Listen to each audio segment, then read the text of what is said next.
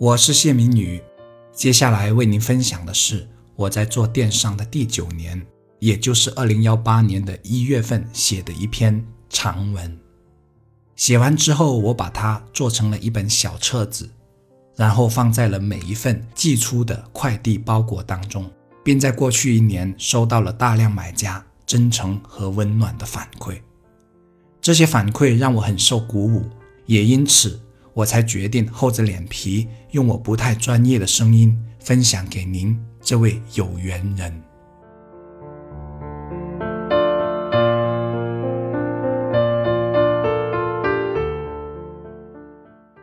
在百无聊赖的一天，翻开这本不起眼的小册子时，我才发现它比我买的东西更有价值，也让我这个自以为是人生赢家的九零后。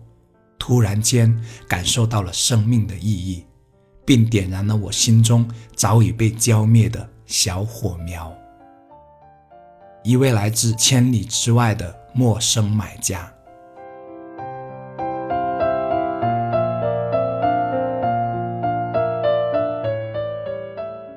不忘初心的奋斗，毁容了。我是谢明宇。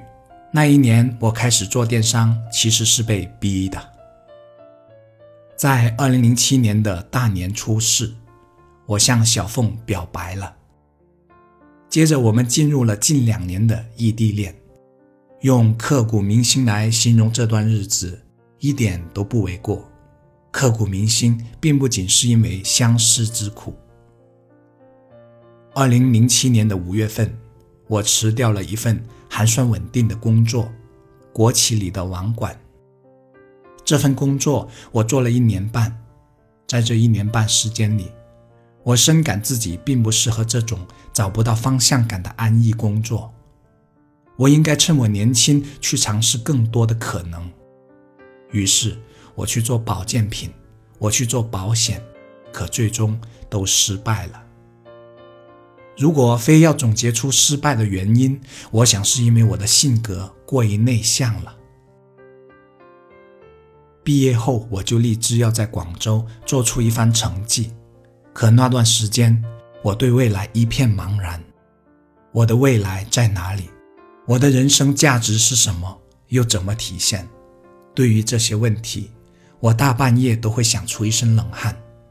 而就在这个时候，我有一段时间没长的痤疮突然野蛮地生长了起来，并发生了严重的恶化。那时候我照镜子都会起一阵鸡皮疙瘩，后来我连出去见人的勇气都没有了。我是一个有着长期睡眠问题的人，脸上的痤疮在晚上会又疼又痒，尤其在下半夜常常被痒醒。痒醒后又不能用指甲去抓，所以只好用弯曲的手指背面挠着像树皮一样的脸，用以解痒。可越挠反而越痒，那感觉实在太让人抓狂了。我承认，我经常都被折腾哭了。因为睡不好导致病情加重，因为病情加重导致更加睡不好，在很长时间里，我都在这样的死循环里出不来。后来我辗转五家医院，可最终换来的却是因打了过多消炎针、吃了过多消炎药而变得虚脱般的身体，并使我在一次不到三公里的骑行中都出现了眩晕。期间，我还在保健和保险之间做最后的尝试与挣扎。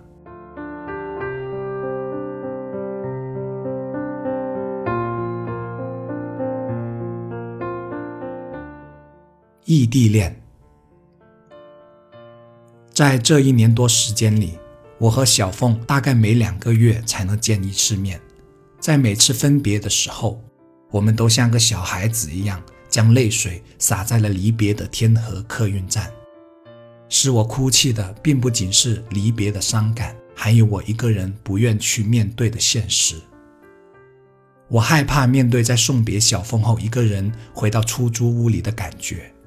那感觉就像是世界上只剩下我一个人在面对着这无边的孤独和无奈。这种感觉进一步加重了没有收入的无助感。我恨自己放不下廉价的自尊，我恨自己过于矫情和懦弱。那段日子，小凤经常会偷偷的在我住所的某个地方给我留些钱，然后在分别后才告诉我。每一次，我捧着钱都深感惭愧；每一次，我都眼含泪水。无论我的外表变成什么样子，你都待我如初。我想，这就是爱情吧。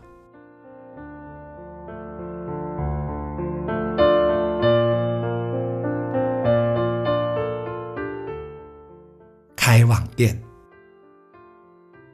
一年多后的二零零八年的九月份，我开启了网店。是的，只有网店才是不需要出去见人的。因为进货和卖货都可以通过网络，网店名叫明凤礼物店，明是我，凤是小凤，钱是向朋友借来的，总共一万元。相机是一台卡片式相机，也是借来的。接下来的日子里，我将满腔无法泼洒的热血全部洒在了这个行业里。没有纸箱。我就去废品回收站买大纸箱回来自己裁剪，没有打印机，我就手抄快递单。为了省请车的费用和时间，我就拖着拉车去批发市场拉货。扛上公交车时，还常被司机赶下来。可我没有生气，在方向明确的奋斗路上，这些包括我的脸都没有成为我的障碍。直到手因使剪刀过多而起了茧子，直到抄单抄到手指发木，直到那不锈钢的拉车被货压弯，直到将三十多公斤重的一箱箱货往五楼上搬，直到每天只能睡质量不太好的五六个小时，我都没有感觉到累，而迷茫也随着我每一天的激情奋进而消失。如鱼得水般的两个月后。因为我一个人实在忙不过来，所以小凤如我所愿的来到了我的身边。我们终于正式在一起了。我们从此不用再忍受异地恋的相思之苦了。这是一段一起吃苦的幸福。能和相爱的人一起为事业拼搏，那是多么美好的事情呐！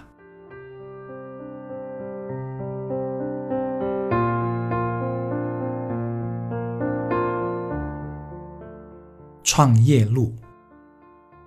二零幺幺年，因发展的需要，我创立了一个品牌，取名“新半月”。新半月源自曾经民与凤苦尽甘来的惺惺相惜，也源于对天下有情人的美好祝福。接下来的几年，用两个字来形容，便是扩大。从一间仓库到两间，再到三间，可忍不够大。于是我们在二零幺四年初从广州白云区搬到了番禺区，面积比公司初办时大了八倍。表面看起来的风光，背后一定付出过巨大的努力，我们也不例外。在旺季的时候，我们时常都要忙到凌晨过后。我催他们回去，他们都不回。他们，准确来说，只是我在网上招来的员工。可我从来没有把他们仅仅当成是员工。有一天，他们凌晨快三点才回家，第二天七点上班，这是至今让我难忘的一天。在白云区的那几年，白天我到公司帮忙，晚上我就回到家里接客服的班，到凌晨一点。旺季的时候，我需要从早上八点连续坚持到凌晨的两三点。在这十多个小时的工作中，我的眼睛几乎分秒都不能离开电脑屏幕。只要回复稍微慢一些，就容易被买家说成服务态度差而流失订单。放在桌面上的饭都凉了，我都没法吃上几口。女儿在身旁叫唤，要我陪她玩，我也没时间理会。没有事业的发展是一帆风顺的，在最惨淡的时期。公司流动资金出现了不足，两位员工带头给我凑了几万块钱，用于帮我渡过难关。虽然这看似一件平常的事情，但对我来说却有着不寻常的意义。我一直都将此事铭记于心，并用以警醒自己要做一个怎样的人，开一家怎样的公司，以及要经营一支怎样的团队和如何对待他们。这些日子已渐渐远去，可我从不曾忘记。是这些难忘的日子提醒着我创业的艰辛和当下一切的来之不易。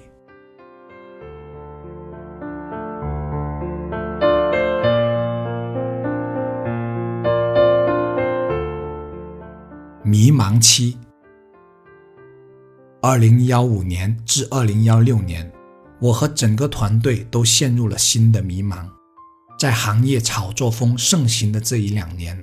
我们受到了巨大的冲击，并第一次出现了亏损。炒作的手段无非就是尽人皆知的刷单。我真诚地承认，在2015年我们也迷失了。但我要厚颜无耻地告诉您，我们迷失的并不久，也远远不及市场上的其他商家严重。这是一段我最不愿意提及的岁月。也是一个我最不想揭开的伤疤。对于一个多少带着书生意气的人来说，并不太容易接受这种已经触犯商业道德的行径。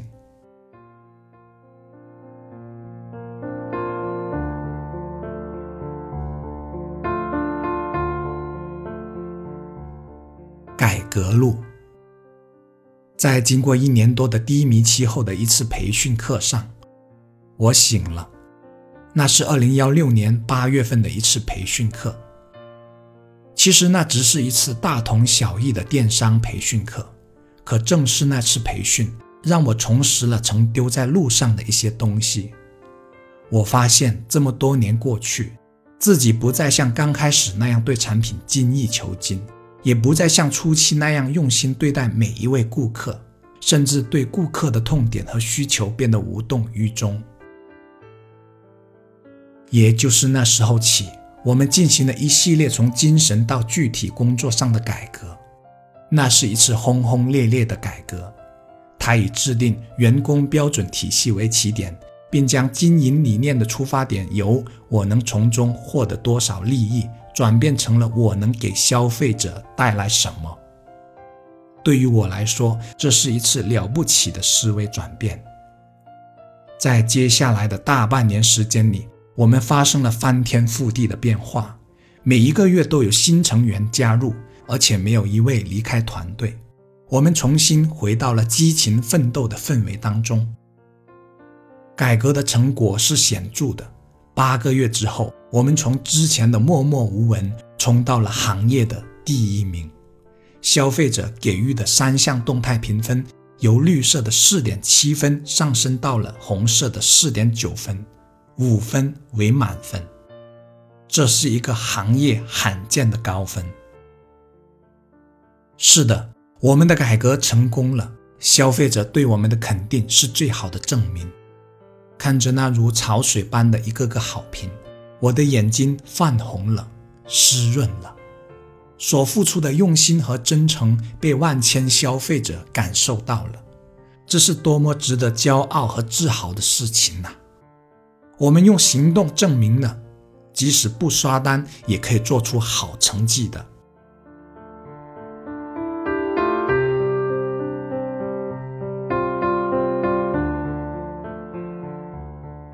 不刷单。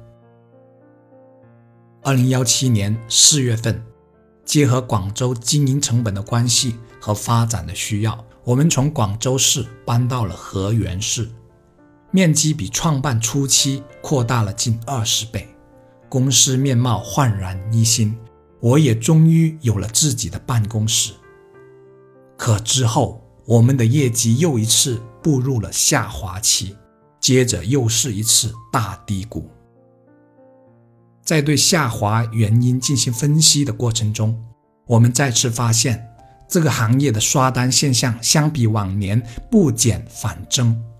很多商家已经明目张胆地用一些女模特图来做虚假的评价晒图，而正常的买家是极少会在评价里晒个人照片的。一个新品刷上几百上千条的商家更是比比皆是。更令我们唏嘘的是，连我们曾经的学习榜样也向现实妥协了。我们还发现，自我们冲上了第一名之后，模仿我们的同行变得更多了。模仿的对象包括页面装修、图片、文案、礼袋、包装，乃至一张封口贴。更不可思议的是，连我写给买家的手写信也被抄了。模仿是对我们的认可，同时也鞭策着我们要不断创新。但对于比以前更甚的刷单作假现象，我感到很茫然。随着年龄的增长和阅历的丰富，我发现这种现象所象征着的，正是社会诸多问题的缩影。那些兢兢业业、勤勤恳恳做事的人，很多情况下都不如那些溜须拍马、赚银取巧的人得到的快和多。这何尝不是一种社会病呢？人生由无数的选择组成，在行业乱象面前，我选择了一条多少有些脱离现实的路。我立志于蜗牛般的速度和渺小的影响力去改变这个不太健康的环境。我以我三十多年的生命和身为人父的人格，首先在我们天猫店发出了宣言：拒绝刷单，诚信经营。我梦想我的声音能被现实接受，并或多或少改变这个表面浮华可内里却尽是败诉的行业。我梦想平台在自身利益和商业道德的选择上，能多倾向于道德这一边。我梦想平台能建立起更加公平的竞争机制，并对作假行为能真正做到零容忍，而非严刑不一。我梦想国家能出台更加健全的法律法规，让社会更趋向于公正公平，让真正有能力、有抱负的人。得到充分的发挥和施展。虽然这个梦想有如幻想，甚至相对于现实会让人觉得可笑，可这就是我的选择，也是新半月的选择。它其实更应该是一个有信仰的民族的人们的选择。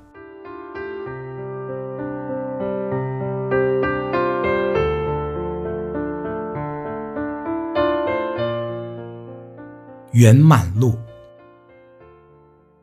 我的脸是二零零九年康复的，疤都没留下。我妈至今都常说我当时的脸是多么夸张，而现在又是一个怎样的反差。这个经验告诉我，心态改变之后，很多不如意都会随之改变的。我和小凤于二零幺零年一月份走进了婚姻的殿堂。两年后，我当了爸爸。如今，我们已经有了两个女儿，非常可爱、暖心的女儿。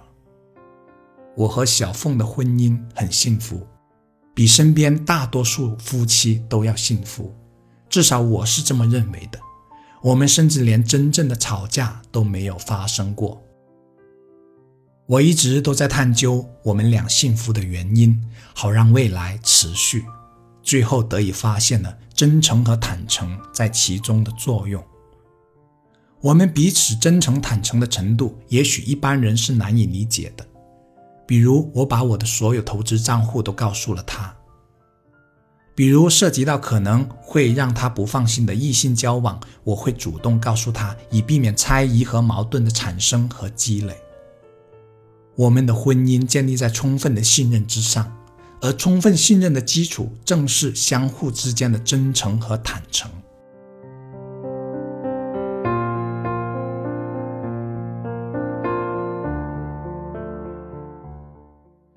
一生路，虽然回到河源之后，业绩出现了下滑，但我的立场却变得了前所未有的坚定。我坚定的以能让自己感到踏实的方式经营我的生意，不去做任何有悖道德和良心的事，比如刷单。或许刷单对于大多数人来说已经再平常不过，但对于我来说已等同于欺骗，因为它的存在导致展现在消费者面前的数据和评价存在大量虚假。是的，我就是这样一个理想主义者。不仅如此，我还期待着这个世界能因我而变得更加理想。就算只有你一个人听到这个故事，就算你对他嗤之以鼻，我也不会再改变这样的初衷。虽然因业绩下滑使公司的利润大大减少了，可我每天都过得比以前更加充实，并且富足，那是内心的富足。是的。钱是少赚了，但因为心向着光明的方向坚持着，所以得到的却更多了。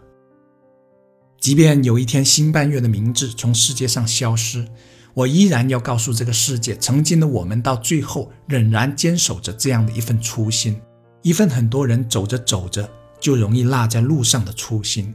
我永远不会再将它落下。就像我永远也不会忘记民凤当初一起吃苦的幸福，就像我无论再富有都不会忘记那艰苦创业的精神一样，它将伴我终身。